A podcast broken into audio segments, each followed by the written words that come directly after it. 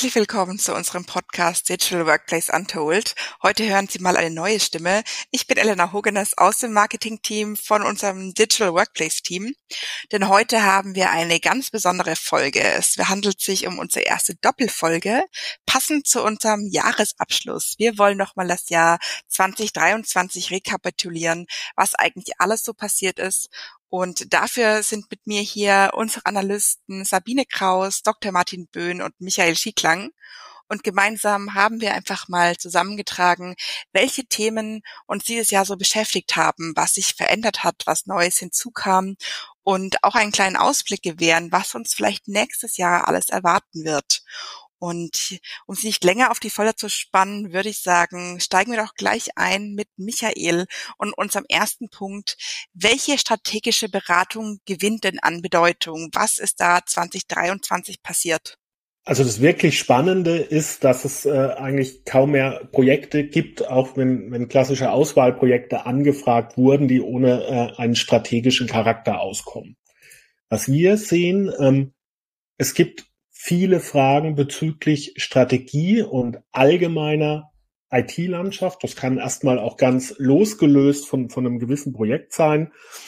Dabei gilt es, einen Überblick zu verschaffen, was habe ich eigentlich für Systeme im Unternehmen, wie werden die eingesetzt, also sowohl thematisch, aber auch eingesetzt von welchen Gruppen. Das kann sich teilweise von den Fachbereichen sehr, sehr stark unterscheiden welche Daten werden führend gehalten, welche Daten werden konsumiert äh, und wo gibt's vielleicht Lücken. Also das ist auch ganz, ganz wichtig. Ähm, wo müssen wir vielleicht gucken als Kunde, dass wir noch ein System beschaffen oder ein zusätzliches Modul von einem Bestandssystem.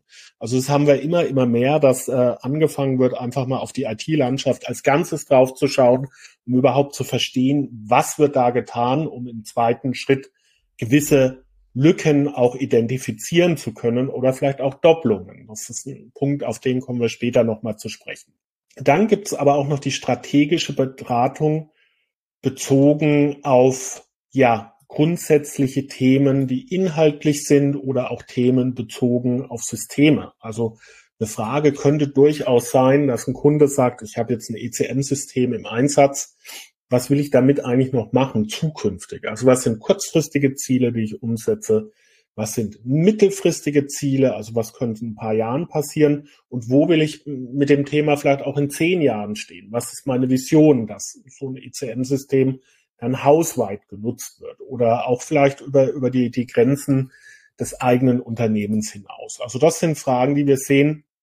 Und äh, aber auch grundsätzlich äh, auf einem höheren Niveau. Also wie soll meine Digitalisierungsstrategie im Unternehmen grundsätzlich sein? Und das betrifft dann natürlich nicht nur eingesetzte Systeme, sondern auch Prozesse und Organisation. Also wie will man sich da entwickeln?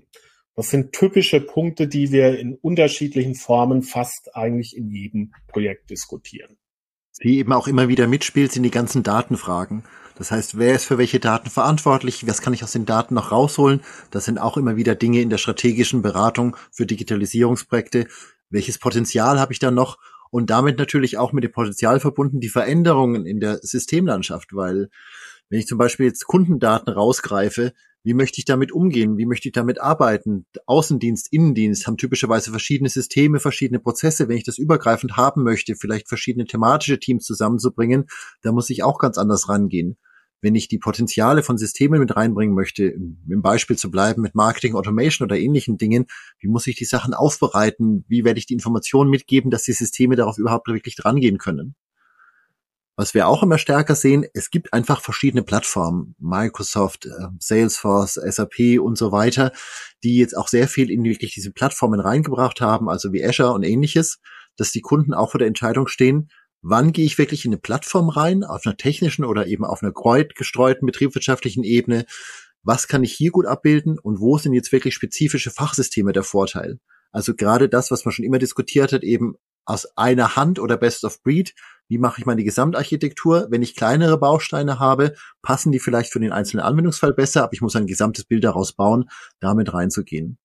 Und was wir auch damit verbunden sehen, wenn ich eben die Daten aus verschiedenen Sachen bereitstelle, wenn ich die Systeme und damit die Prozesse verbinde, wie schaffe ich es noch, dass es beherrschbar ist? Das heißt, ich muss die verschiedenen Anwendungsfälle und Nutzergruppen wieder aus diesem ganzen Ding herausschneiden. Und da gibt es eben auch spannende Ansätze wie Low-Code, wie Apps und so weiter, dass ich hier wirklich spezifische Sichten und bedarfsgerechte Bereitstellung habe. Also genau das, was wir in unserem Digital Workplace Modell auch immer wieder propagieren. Genau, und wenn man dann übergreifend nochmal drauf schaut, wie kann man sich vor allem die Frage stellen, wie will man überhaupt arbeiten, wie will man kommunizieren im, im Unternehmen. Ähm, oft werden Geschäftsmodelle und die Organisationsform auch hinterfragt in dem Bereich. Ähm, unterschiedliche Arbeitsweisen, die damit einspielen. Remote Work ein großes Thema. Homeoffice, wie organisiere ich meine verteilten Teams, damit ich auch ähm, meinen Fachkräftemangel entgegenwirken kann, damit ich die Person einstellen kann und auch miteinander verbinden kann in den Teams, die wirklich das Know-how hat, das Wissen, das mein Unternehmen benötigt.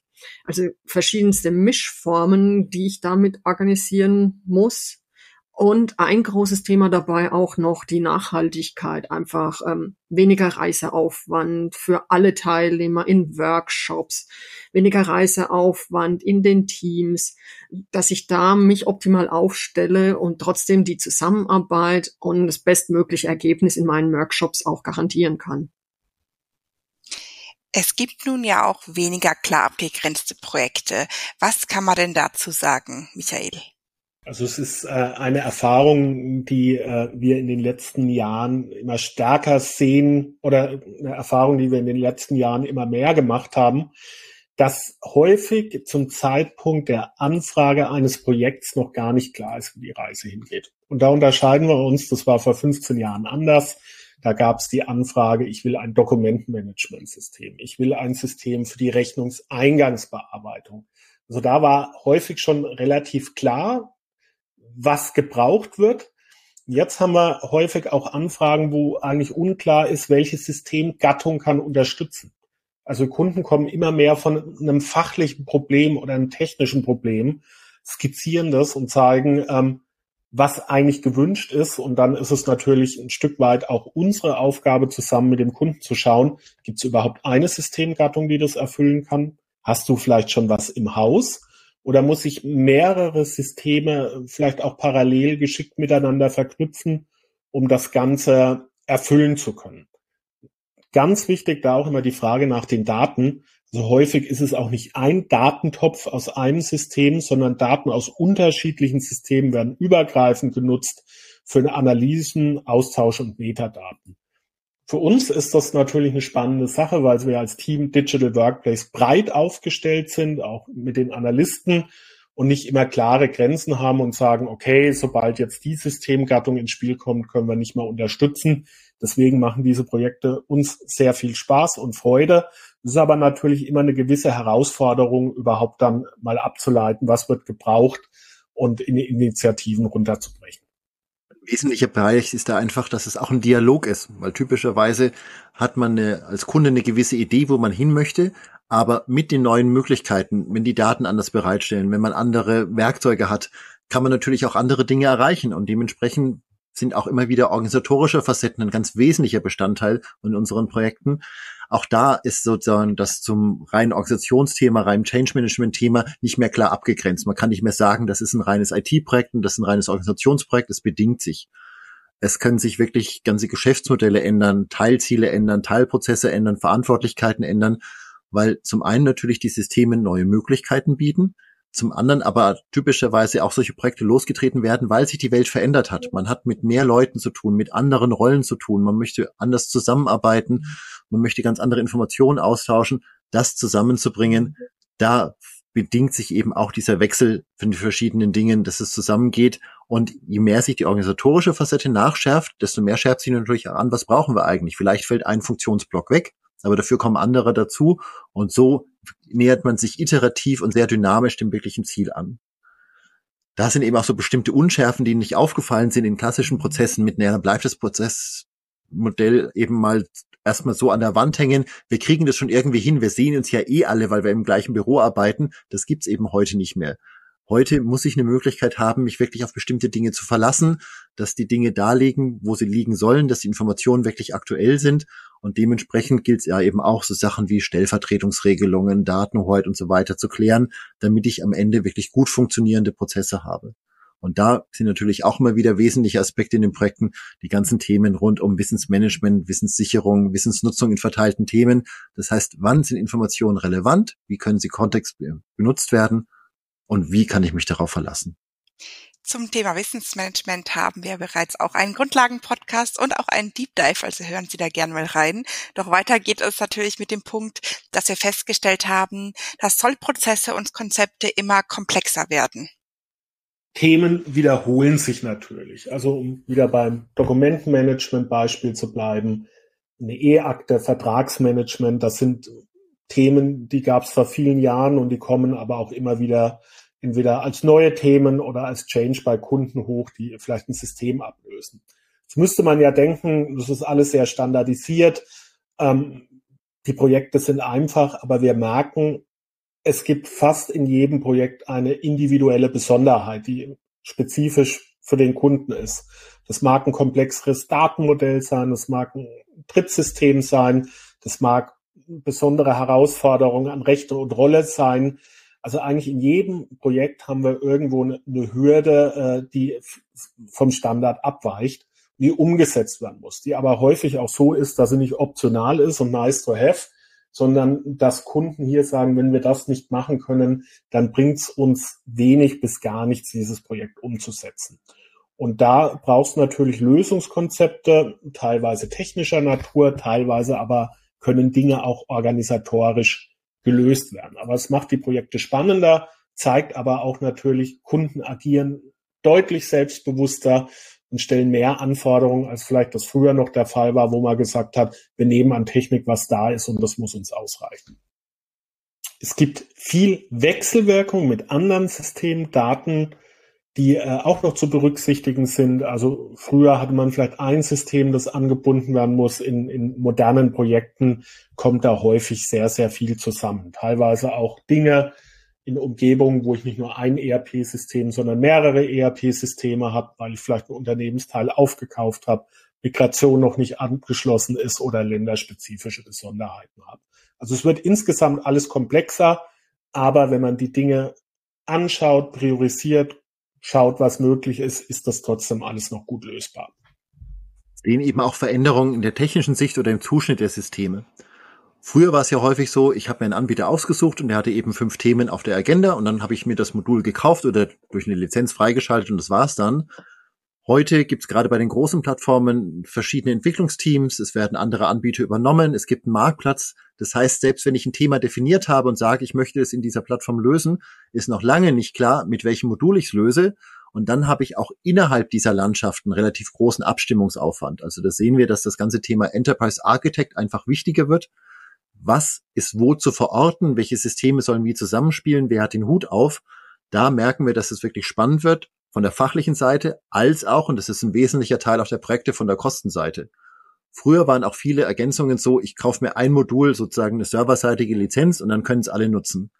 Heute sind viele Funktionen an die Nutzer gekoppelt. Das heißt, ich muss ja auch schon bei der Prozessgestaltung darauf achten, kann ich mir das noch leisten? Also wenn jemand die Funktion einmal im Monat hat und ich zahle dafür 60 Euro pro Nutzer und User, vielleicht soll ich es ein bisschen anders machen. Und da sehen wir eben, dass Dinge, die für durchgängige Prozesse in der einen Art gestaltet werden, aus Kostengründen dann doch wieder anders gestaltet werden, dass man eben eine kleine Gruppe mit bestimmten Daten eintragen, Datenübergaben und so weiter reinkommen, dass das äh, einfach nochmal abgestimmt werden muss.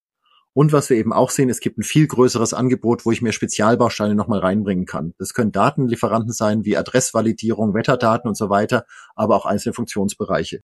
Auch das Projektcoaching gewinnt immer mehr an Bedeutung. Sabine, was ist da 2023 passiert? 2023 ist eigentlich das passiert, was die letzten Jahre auch schon gezeigt haben, dass unsere Kunden einfach einen Partner brauchen, um mit dem auch Lösungen überhaupt diskutieren zu können, um auch gewisse Vorgehensweisen in den Projekten abzusichern.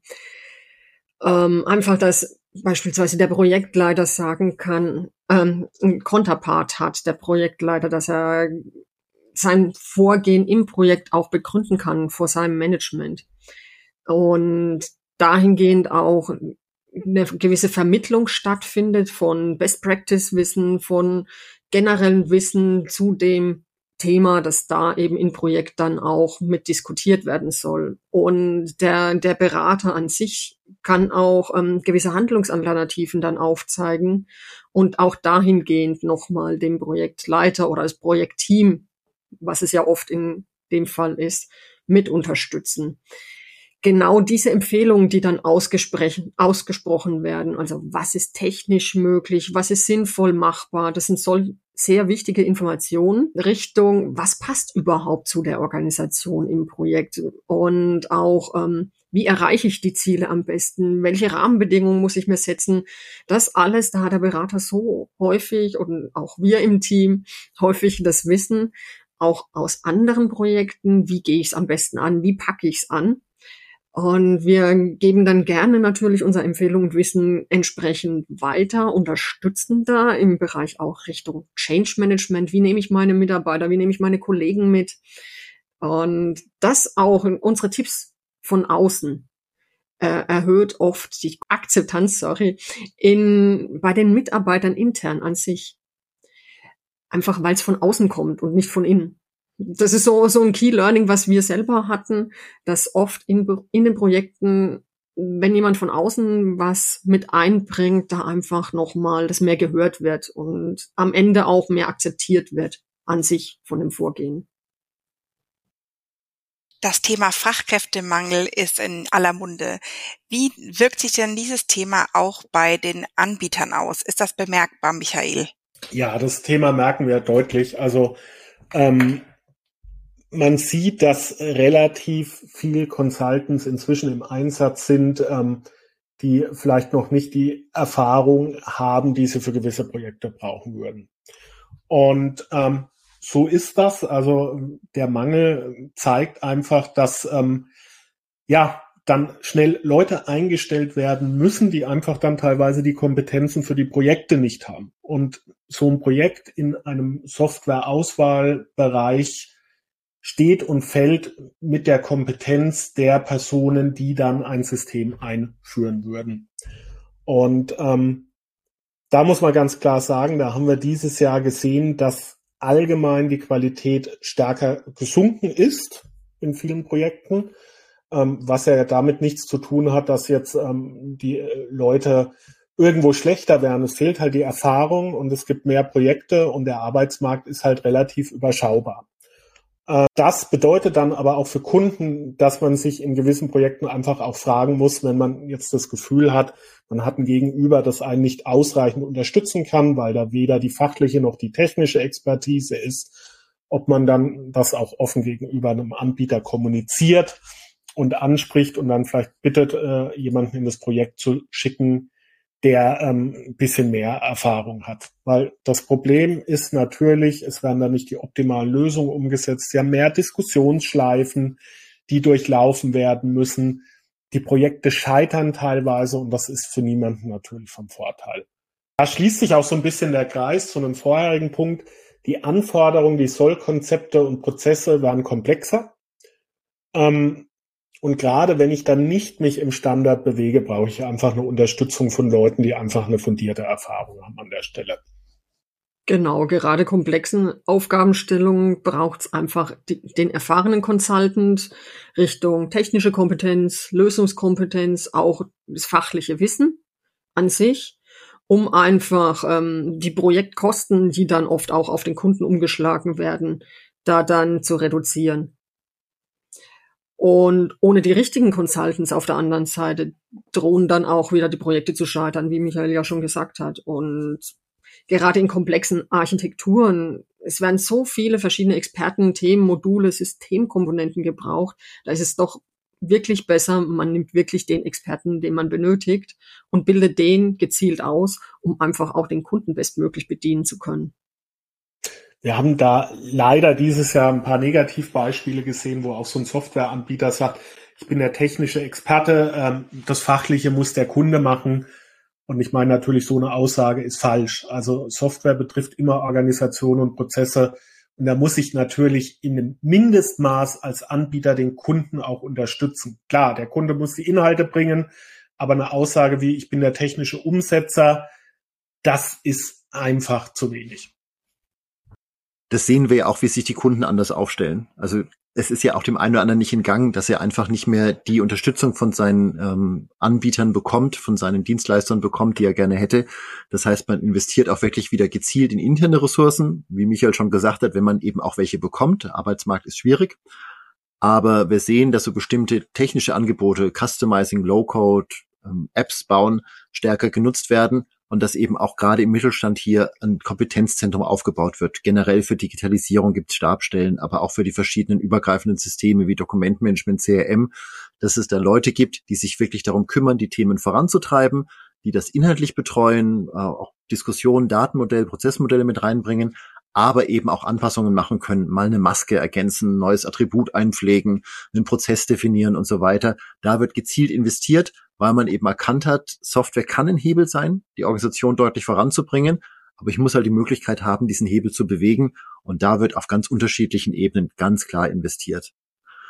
Man hat diese technischen Möglichkeiten durchaus mit rein. Ähm, wir sehen auch das ganze Thema Low-Code an der einen Stelle immer ein bisschen kritisch. Wir haben es selten erlebt, dass jemand jetzt wirklich komplett was ganz Neues aufbaut, aber ich habe halt die Möglichkeiten, viel mehr Systemparameter mit reinzugeben, mal ein paar Sachen anzupassen, eine schöne Sicht auf bestimmte Daten noch bereitzustellen und es damit allen einfacher zu machen. Allerdings, auch hier bleibt wieder, wenn mein Gesamtsystem relativ komplex ist, ist immer die Frage, wo muss ich denn überhaupt an einem Rädchen drehen, damit sich irgendwas verändert? Weil dann baue ich das irgendwie um. Oh, ah, das ist aber nur das Datenmodell in dem einen System, im anderen System ist es noch gar nicht angekommen, weil da gibt es noch kein Feld, was diese Information aufnehmen kann. Muss ich hier eben drüber schauen. Und deswegen ist auch gerade dieses Kompetenzzentrum, wo man übergreifend die verschiedenen Initiativen sammelt, koordiniert und eben auch so eine gewisse Architekten- und Steuerungsfunktion wahrnimmt, ganz entscheidend wichtig. Natürlich hat sich auch im Bereich Digitalisierung viel getan. Wie ist denn der aktuelle Stand, gerade in Bezug auf Remote-Termine? Remote-Termine werden immer mehr zum neuen Standard. Man muss sagen, da war wirklich Corona, die Corona-Pandemie der Hebel, dass man gemerkt hat, oh, viele Dinge, die wir dachten, die gehen nur vor Ort, gehen remote doch wunderbar. Deswegen ist unsere Erfahrung, aber auch Erfahrung von anderen Beratern und Anbietern, dass eigentlich Remote der neue Standard wird, weil es einfach für viele Seiten Vorteile hat. Also ich kann Remote einfach mal flexibler irgendwo einen Termin einer Dreiviertelstunde einschieben, braucht dafür weniger Vorlauf.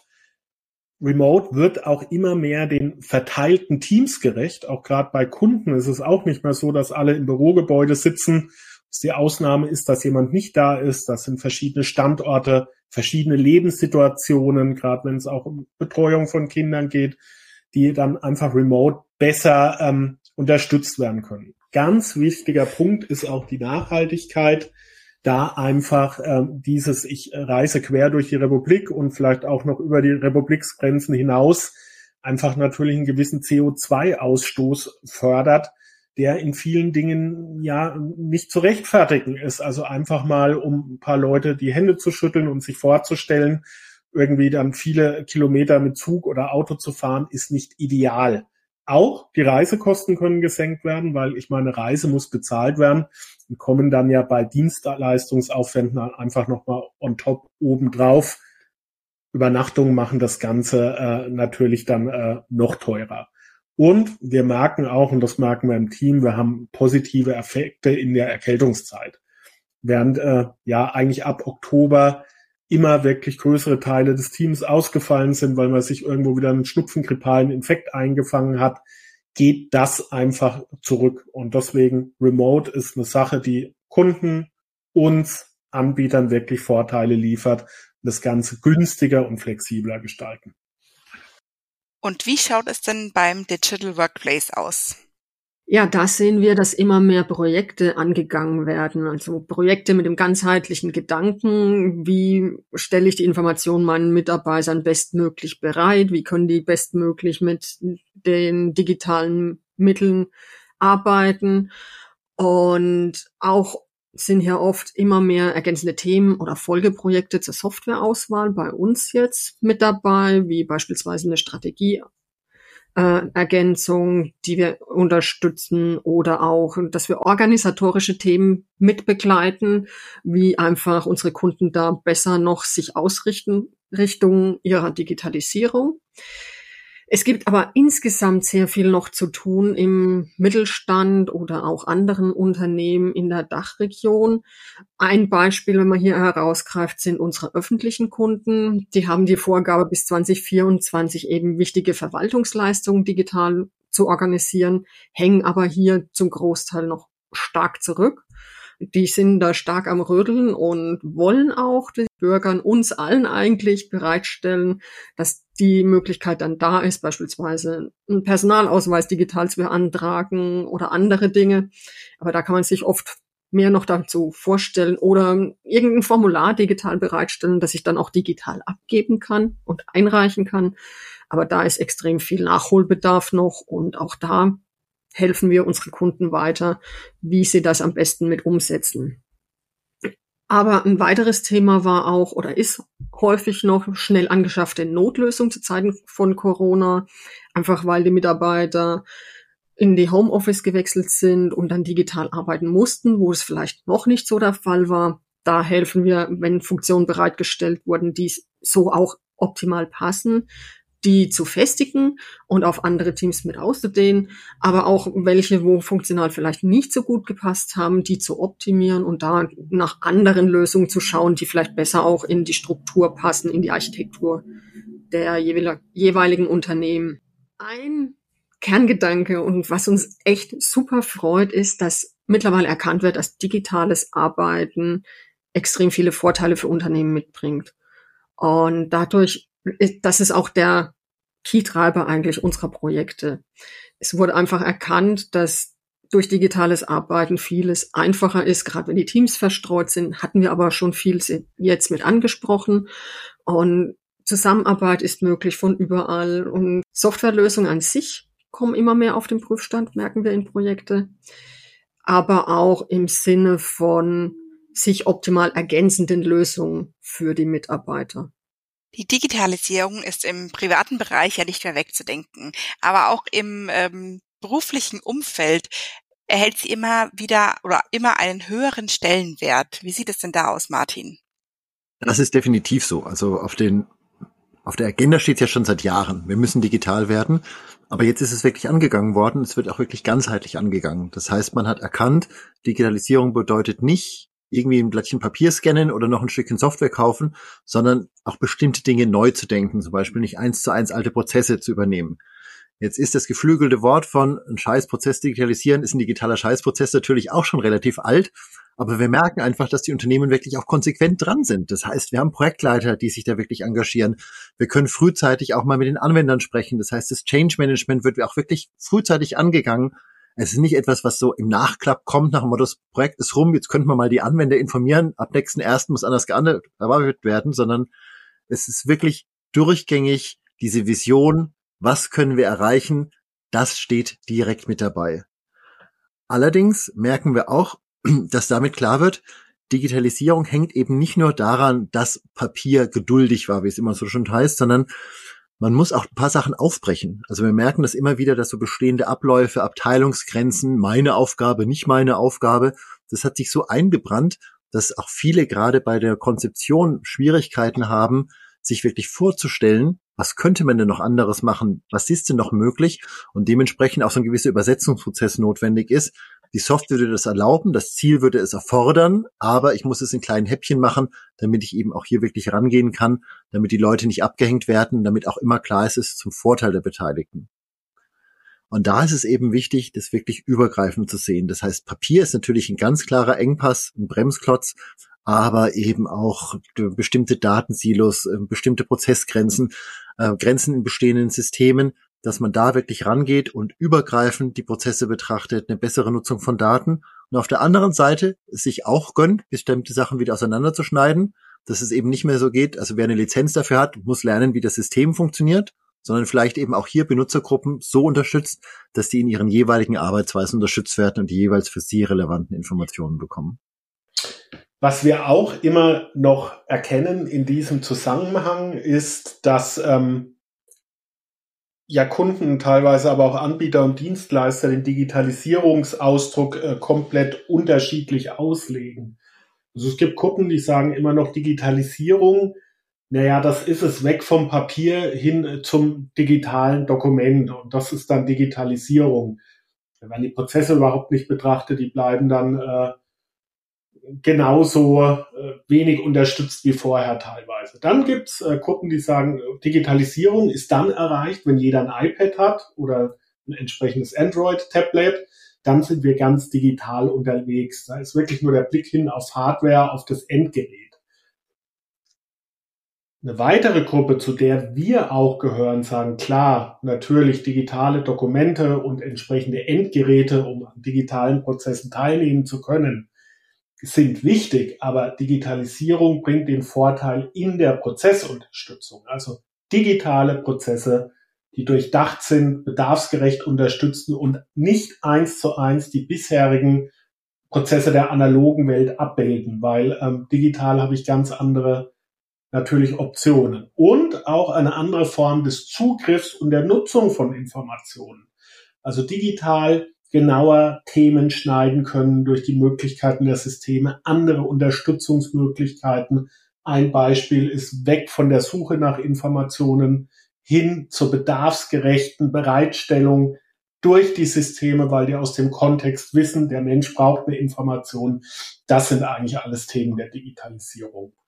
Ähm, es ist immer gut, mit Ansprechpartnern da, aber auch erstmal diese Begriffe gemeinsam zu diskutieren und definieren, nicht, dass dann unterschiedliche Begehrlichkeiten entdeckt werden und äh, einer da sitzt und dann beispielsweise traurig am Ende des Projekts ist, dass nicht einfach 20 iPads verteilt wurden. Absolut, Michael. Da bin ich absolut bei dir. Und diese unterschiedlichen Definitionen führen auch dazu, dass auch das eine oder andere Mini-Projekt oder auch das gescheiterte Projekt dann einfach auf Digitalisierung gemünzt wird. Nach dem Motto, wir haben es mal probiert, ist aber alles Mist. Digital bedeutet, wir treffen uns jetzt alle virtuell zur Abteilungsbesprechung was passiert? Der Müller kommt immer noch zu spät, die Schmidt passt weiter nicht auf und es gibt keine Brezel mehr. Also Digitalisierung ist Mist. Währenddessen hier geht es ja wirklich darum zu schauen, was wollen wir eigentlich erreichen und damit auch bestimmte Sachen wieder aufzubrechen. Weil wir haben die Herausforderung, Sabine hat es auch schon genannt, dass viele Unternehmen einfach sehr viel ungeplante und sehr plötzliche, ungesteuerte Digitalisierung hatten. Durch Corona, durch das eine oder andere, was reinkam. Teilweise auch schlichtweg, dass ein Softwarehersteller ein altes System abgekündigt hat und das neue jetzt ganz anders arbeitet weswegen viele mit anderen Systemen konfiguriert, äh, konfrontiert sind, weswegen viele mit anderen Systemen konfrontiert sind und insbesondere auch einen ganzen Blumenstrauß an Werkzeugen haben. Das ist eine Anfrage, die immer stärker an uns kommt. Es geht gar nicht darum, was Neues zu haben. Können wir dabei unterstützen, von acht Systemen auf zwei oder drei runterzugehen? Und das sind insbesondere die Bereiche Analysen, Workflows und Collaboration. Es gibt lauter weitere Plattformen und alles wohnt irgendwo verteilt. Das heißt, was sind die relevanten Daten? Wie greife ich darauf zu? Und wenn ich so digital bin, dass ich gar nichts mehr finde, außer ich spreche einen Kollegen an, hast du eine Ahnung, wo das sein könnte, dann ist offensichtlich irgendwas schiefgegangen. Und hier die Informationsflut, die Nadel im Heuhaufen, das sind alles Bilder, mit denen wir immer wieder konfrontiert werden, weil es halt noch irgendwas gibt, wo man was reinschreiben kann und manches wird achtmal gepflegt, wenn es nicht so wichtig ist, weil man immer davon ausgeht, die anderen haben es bestimmt nicht gemacht. Und was top wichtig ist, hat niemand aufgeschrieben, weil sich alle sicher waren, der andere hat es schon gemacht. Und da müssen wir einfach dann weg, ganzheitlich denken und auch wirklich klar strukturiert, was unterstützt die Organisation wirklich. Martin, wenn du jetzt ein Fazit ziehen könntest zum Stand der Digitalisierung 2023, was würdest du uns da sagen? Es gibt viel zu tun, packen was an. Es ist auch eine Menge Potenzial mit dabei. Also man muss es einfach mal angehen. Also den Kopf in den Sand stecken bringt nichts, weil man hat die Kunden, man hat die Regulatorik, man hat die Mitarbeiter, die Anforderungen stellen und es liegt so viel Potenzial darin, dass man besser arbeiten kann, dass es mehr Spaß macht, dass man mehr erreichen kann. Man muss es angehen, aber es hilft nichts. Ich brauche einen Plan dahinter. Das heißt, Vision machen, Plänchen machen und da helfen wir natürlich gerne. Auf der anderen Seite gilt es auch, nicht nur Plänchen machen, zwei Jahre Plan machen und nichts ist passiert. Wenn man die Vision hat und die Stoßrichtung, dann auch erstmal die ersten Projekte umsetzen, der berühmte Quick Win. Es gibt viel zu tun, legen wir los. Wir haben ja vorhin gezeigt, dass äh, Projekte in der jetzigen Zeit häufig in der Komplexität steigen, weil es darum geht, mehr Schnittstellen zu beurteilen, Abhängigkeiten werden höher. Das heißt aber im Umkehrschluss nicht, dass man Projekte nicht pragmatisch angehen kann. Und das machen wir auch in den Projekten mit unseren Kunden zusammen.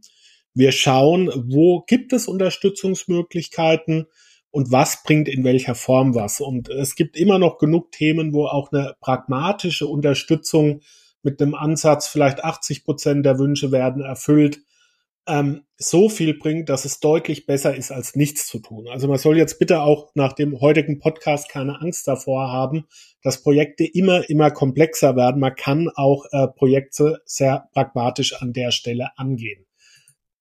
Was jetzt kommt, ist natürlich ein Stück Eigenwerbung im eigenen Interesse auch, aber gönnen Sie sich das und nehmen externe Hilfe dazu. Gerne unterstützen wir Sie im Projekt. Das kann von der Vollunterstützung von Anfang bis Ende sein wobei das nicht immer unbedingt nötig ist. Es gibt auch genug Kunden, die uns für ein Projektcoaching engagieren. Das heißt, wir sind ein Sparringspartner für Sie im Projekt und unterstützen Sie bei wichtigen Fragen und Entscheidungen. Vielen Dank euch drei für diese Einblicke, was 2023 uns alles gebracht hat. Ähm, wir sehen uns, beziehungsweise wir hören uns wieder noch äh, vor dem Jahreswechsel, nämlich am 28. Dezember kommt unsere nächste Folge von diesem Zweiteiler raus. Da möchten wir ein paar Einblicke in das Jahr 2024 werfen, was uns erwartet, mit was wir rechnen können, welche Trends und Technologien uns erwarten. Bis dahin wünschen wir Ihnen auf jeden Fall frohe Weihnachten, verbringen Sie wunderschöne Feiertage mit Ihren Freunden, mit der Familie und schalten Sie am 28. Dezember wieder ein in den zweiten Teil dieser Podcast-Folge. Zusätzlich können Sie sich auch gleich noch den 25. Januar notieren. Da findet unser Webinar statt, unser kostenloses Online-Webinar zum Thema Digital Workplace, die Trends 2024, wo wir nochmal genau auf alles eingehen, was uns nächstes Jahr erwartet. Frohe Weihnachten!